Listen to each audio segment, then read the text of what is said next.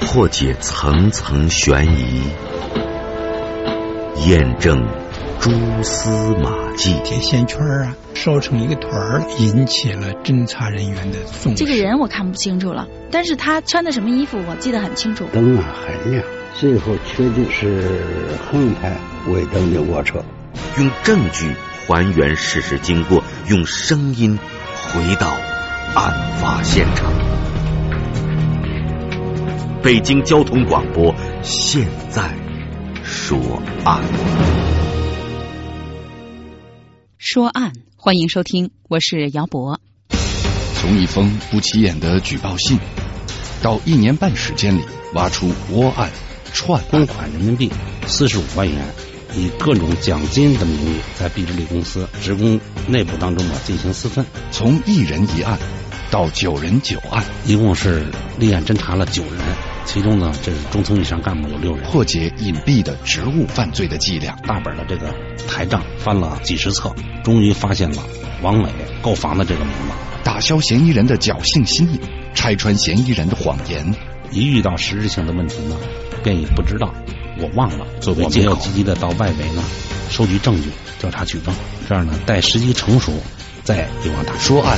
姚博近日为您介绍宣武检察院查办的王伟等几人贪污、挪用公款、私分国有资产案。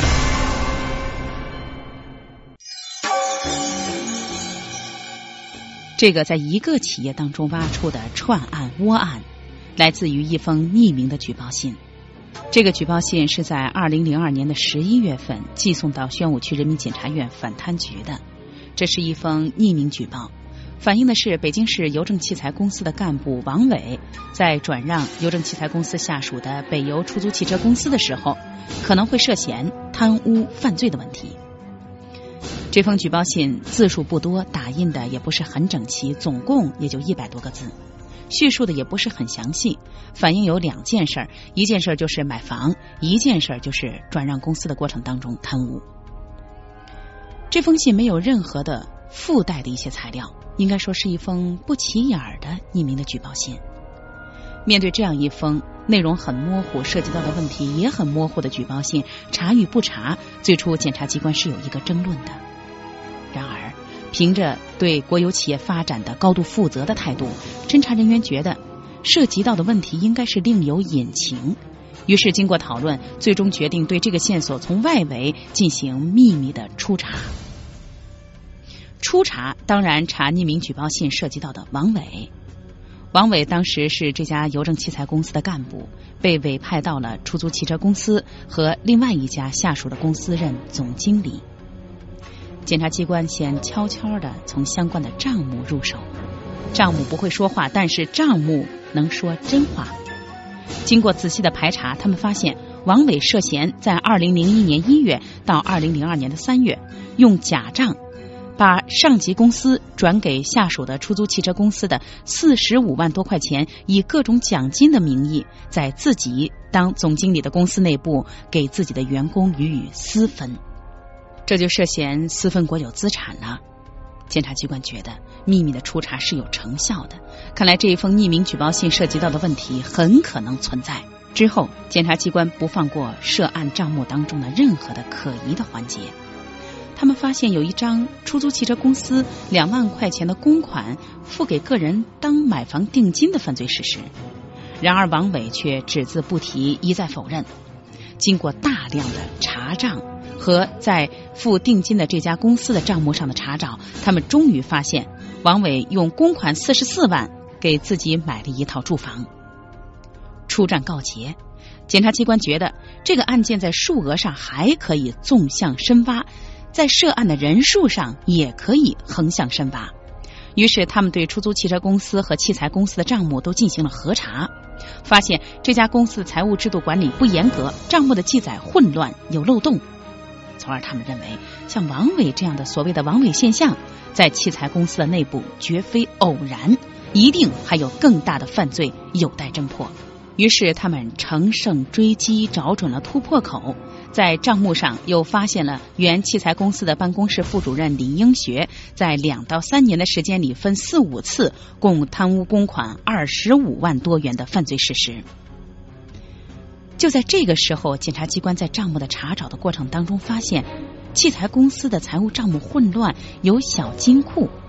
要知道，小金库往往是滋生腐败和犯罪的温床。那么，这个小金库有谁管？怎么管？是大家管大家用，还是个人管个人用了呢？在这样的情况下，检察机关决定扩大战果，再查第三拨人。器材公司的账目呢管理混乱，这样的话呢，这个财务科的科长王忠立、副科长陈红军，在他们这个财务科呢有这个小金库这种情况，这样经查呢，小金库所有的资金都是以这个王忠立、陈红军二人的名字存入到这个邮政储蓄这个存折当中去的。邮政器材公司可是一个大公司，大型的国有企业。而被检察机关盯上的这位财务科的科长叫王竹丽。财务科长王竹丽接近五十吧，四十多岁，接近五十。这是个女的，她呢在财务科呢工作了很多年了，在这个器材公司呢也都是工作很多年了，担任科长呢也都有这个五六年、七八年的时间了。小金库就在王竹丽的手里，当然小金库还有另外一个人管理，就是副科长陈红军。这两个人管着单位的小金库。陈红军呢是个男的，他呢是三十多岁，担任这个器材公司的财务科的副科长。平时呢表现呢为人比较忠厚，对人呢都是比较有礼貌的。群众反映呢，王忠立呢经常呢就是穿名牌，一件衣服都是上千，经常炫耀自己，要穿就穿的是名牌，有很多。平常呢这个花钱呢也都是大手大脚。陈红军呢就是群众反映呢，他呢。这人呢不爱说话，但是呢对账目还是相当精通的。他这个学历呢也比较高，他是本科以上嘛，这么个学历，男的，三十多岁。侦查员来到了群众当中，秘密的了解大家对这两个人的反应，听了听大伙儿对财务科的这两位负责同志的意见。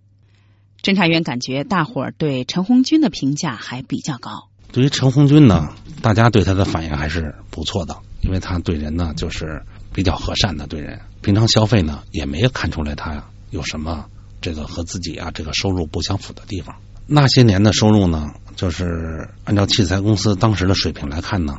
也就是这个一两千元左右这么一个水平。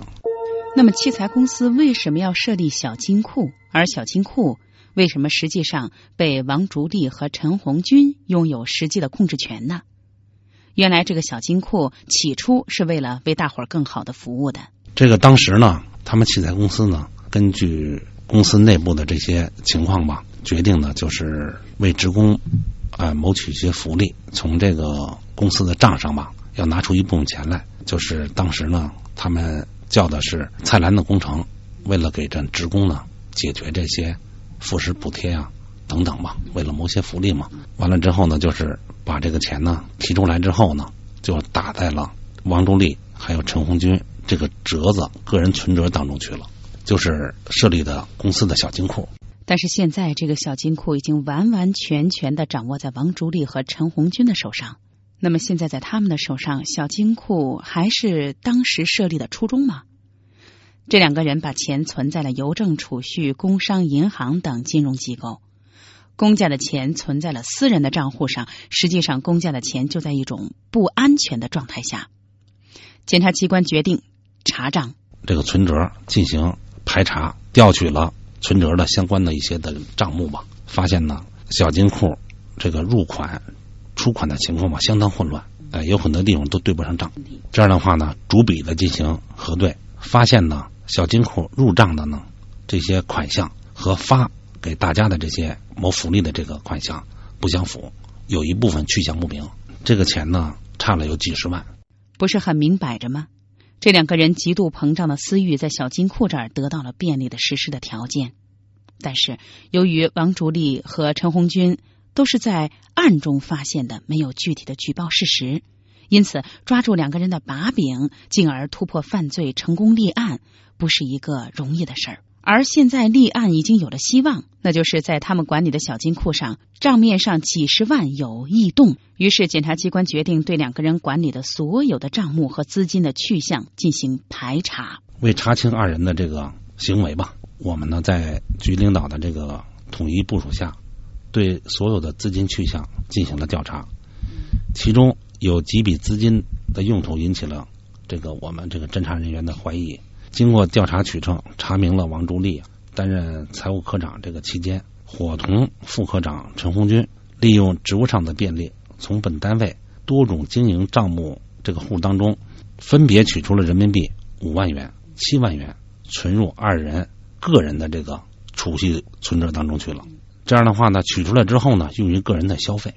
取得了这一个高质量的证据，也就突破了这一个犯罪事实。这天，检察机关通知了王竹立和陈红军，让他们到检察院来一趟。但是在这个第一次我们接触他们过程当中呢，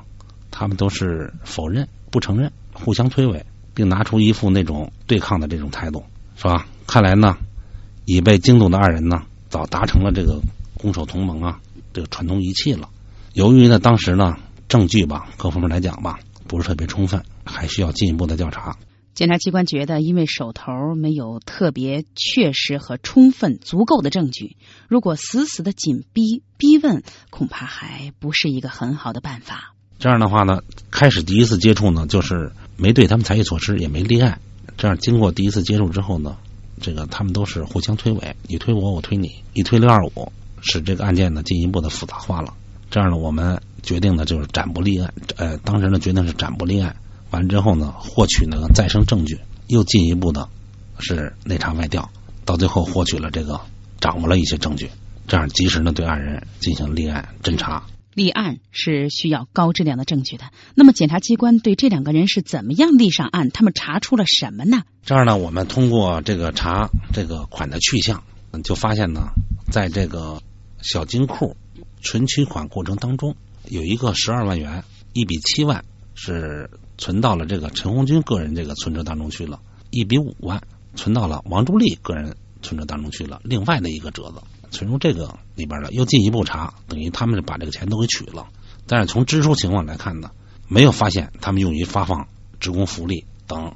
一些用于公款、用于这个公司行为这些这些事上。检察机关觉得这两笔钱出去涉及到这两个人，在这个问题上，他们就涉嫌贪污。他们贪污这十二万元呢？然后之后呢，我们就是直接就正面接触了他们。对于这些呢，他们也都是没有更多的什么这个推诿解释，哎，只是呢就是闭口不答。这一次两个人倒没有辩解，也没有互相推诿，因为他们知道这是和尚头上的虱子，明摆着的。现在检察机关就可以对王竹立、陈红军这两位财务科的大员立案侦查了。这一立案侦查，就能对两人采取强制措施，拘留的强制措施。我们。对他们所经手管理的有关的账目嘛，进行了排查，拉网式的进行了排查。几个公司之间互相调款的进行了排查，对外付款的进行排查，到银行去查账，到几个公司去核对账目。这样的话呢，又发现了一些问题。怎么样进一步扩大战果？大家的意见逐渐的统一，思路也基本明确了，那就是要立足证据。对每一笔资金进行核实，核实每一笔款项的来龙去脉。要知道，邮政器材公司下属有十几个单位，他们都和邮政器材公司每天都发生着各种各样账目上的往来。要查个水落石出，就得把这些账目查个山穷水尽。涉及的这个十呃十几个器材公司下属这个单位，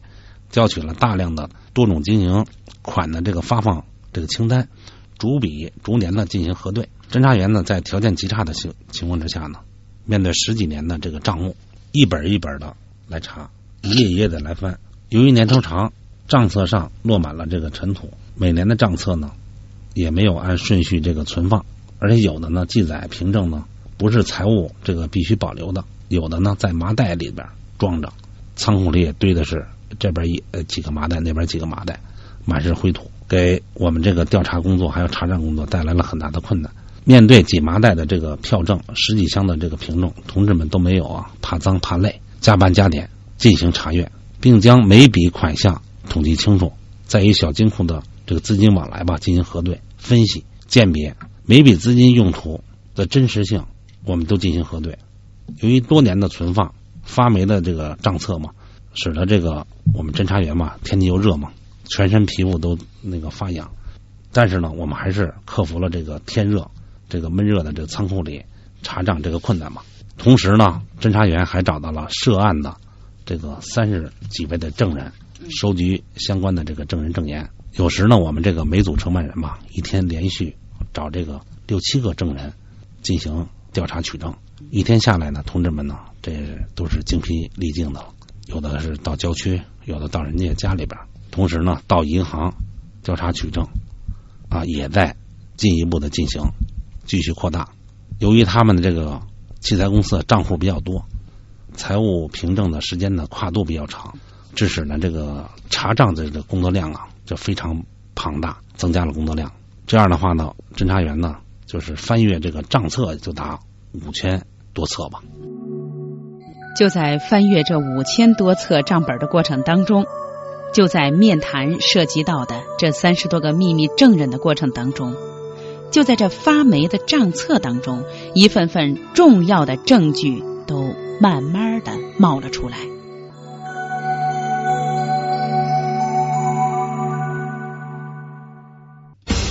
从一封不起眼的举报信，到一年半时间里挖出窝案。串公款人民币四十五万元，以各种奖金的名义，在毕志利公司职工内部当中啊进行私分。从一人一案到九人九案，一共是立案侦查了九人，其中呢，这是中层以上干部有六人。破解隐蔽的职务犯罪的伎俩，大本的这个台账翻了几十册，终于发现了王磊购房的这个名字，打消嫌疑人的侥幸心理，拆穿嫌疑人的谎言。一遇到实质性的问题呢？便已不知道，我忘了。作为借口，积极的到外围呢，收集证据，调查取证。这样呢，待时机成熟，再有望打说案。姚博近日为您介绍宣武检察院查办的王伟等几人贪污、挪用公款、私分国有资产案。说案，欢迎继续收听，我是姚博。在查账的过程当中，除了发现原器材公司下属的两家企业的总经理王伟存在贪污的问题、私分国有资产的问题，检察机关还顺藤摸瓜查出了器材公司的办公室副主任李英学涉嫌贪污二十五万多元的犯罪事实。然后他们顺藤摸瓜，扩大战果，继续查找。就在这个时候，他们把目光对准了这家公司查出的小金库。小金库的主管是财务科的科长王竹立和副科长陈红军。就在这五千多册账本的查阅的过程当中，这两个人的问题慢慢的出现了。就在我们这个侦查工作进一步的积极稳健的开展的这个时刻吧，当时零三年嘛，就是 SARS 嘛来了，给我们的这个取证工作呢带来了很多困难。当时呢，就是跟我们一块办案的有个审计人员，哎，老张嘛，不幸这个感染上了非典，到最后呢，还真是那个去世了。这样呢，我们看着这个朝夕相处的这个战友这个离去吧，呃，心情都是很难过的。这样的话呢，我们为了呢，就是防范于未然嘛，都住在了单位，但是呢，工作呢一直没有停止，还继续进行有条不紊的开展调查取证的这项工作。通过查账，王竹立和陈红军贪污公款的犯罪事实是逐渐的清晰起来。但是这两人仍然负隅顽抗，拒不如实的供述相关的情况。一次查账中，这个银行的这个账目当中呢，出现了王竹立存款三十万元的这个情况。这时我们有侦查员啊，非常高兴的叫了起来。为什么呢？因为这个三十万呀，这是大家一直啊都在苦苦的寻找的这个三十万元。在前期这个查账过程当中呢，我们曾经发现过有这个三十万元呢，这个现金就是去向不明，不翼而飞了。在哪个账中呢都没发现三十万元的去向，但是这几个人呢又都互相推诿，这三十万元呢是当初啊房地产开发公司啊退给器材公司这个当时预购房款的这个现金给他们的退款，但退回的当天呢，这个钱呢就不知道去向了。因为这都是跨度好几年的事了嘛。也就是说，当初在查器材公司涉及到的王伟其他人的犯罪事实的时候，曾经有一笔钱是器材公司用来买房的，房子没买成，三十万也就退了回来。可是退回来就泥牛入了海，不知踪影。然而现在这三十万冒了出来，不过和他一起冒出来的还有一个名字魏世昭。这样的话呢，我们在查找这个其他账目过程当中呢，就发现了有一笔这个三十万，而且这个三十万呢，当时的存款的日期呢，也是人家房地产公司呢退给他们退款的那个日期。所以说，我们看到这个三十万之后呢，觉得这个没错，这个日期呢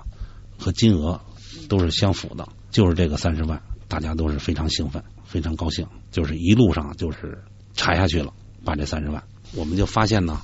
三十万存到了王朱丽这个折子当中去之后呢，有一个转账十五万转到了其他的银行，又从这个银行呢付给了一个汽车公司，发现呢是购买了一辆夏利两千的这么一个一辆轿车，这车主呢是魏世昭。半路又杀出来了一个魏世昭，魏世昭是何许人呢？侦查员的神经又一次高度的兴奋起来。经查，这魏世昭不是别人，就是邮政器材公司的办公室主任。他是理营学的领导，应该是。所以凭着这个直觉呢，我们马上意识到这里边呢一定有一些问题。于是呢，就是果断的决定传唤这个魏世昭。经过我们的讯问呢，魏世昭呢几次欲言呢又止，从这个表面上看流露出心虚和不安的这种神态。这样呢，我们又发现他呢不是有一个购车吗？是他的户名嘛？这样呢，在我们这个询问过程当中嘛，根据给他讲政策、讲法律，在强大的这个心理攻势吧，还这个政策感召之下吧，魏世昭呢，终于承认了伙同王助力侵吞公款、购买轿车这个犯罪事实。至此，王、陈、魏三人的工作同盟彻底的瓦解了。根据大量的证据以及魏世昭的供述，这王助力啊、陈红军二人也相继。这个供述了互相勾结、贪污公款五十九万余元为个人购房买车的这个犯罪事实。小金库的问题终于查出来了，还拔出萝卜带出泥，带出了办公室主任魏世昭。到这儿，经过一年多艰苦的侦查取证工作，王伟、王朱丽等人涉嫌贪污、挪用公款、私分国有资产的犯罪事实都被查清，为国家、为企业。挽回了经济损失二百多万元。在办理这起案件过程当中，呃，涉案人员多，涉及范围广，工作量大，且头绪也多，有这么多很多特点，是一个典型的窝案和串案。在主管检察长和局长的有序的指挥下，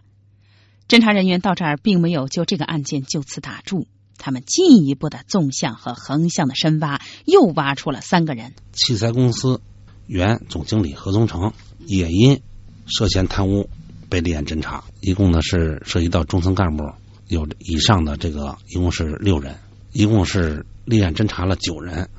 就这样，从器材公司一名普通的干部王伟被匿名举报作为切口，检察机关先后立案查办了这个单位总经理以及重要部门的中层干部一系列的职务犯罪的案件。这个案件在宣武区人民检察院反贪局的侦查史上也是第一次。就是在查办这个案子的同时，我们还以啊，这个我们院啊，职务犯罪预防部门积极配合，开展这个预防工作。两千零三年，我们院为器材公司全体副科级以上干部做了这个警示的这个报告，力求从源头上遏制腐败。我们还积极的哈对该公司呢提出了检查建议。两千零三年以来。这个器材公司呢，先后这个发布了监管制度的暂行规定等九个通知，制定了财务开支审批制度等三个财务管理办法以及二十三个财务制度，使得财务管理啊得到不断的规范。通过这个铲除企业的这个蛀虫，进行警示教育，加强制度建设，该公司全体员工啊既受到了教育，也受到了鼓舞。后来这个案件。北京市宣武区人民检察院作为公诉机关，向北京市宣武区人民法院提起诉讼，法院采纳了北京市宣武区人民检察院所有的公诉意见。至此，这一起由一封匿名举报信而引发的这家公司九名干部私分国有资产、挪用公款、贪污案，到这儿也就暂时画了一个句号。然而，这个案件当年在社会上引起了很大的反响，它也为有类似问题的企业的管理敲响了警钟，促进了企业规章制度的建设和财务管理的规范。今天的说案到这儿就结束了。姚博，感谢您的收听。讲述人这个案件的主办侦查官，北京市宣武区人民检察院反贪局谢华安。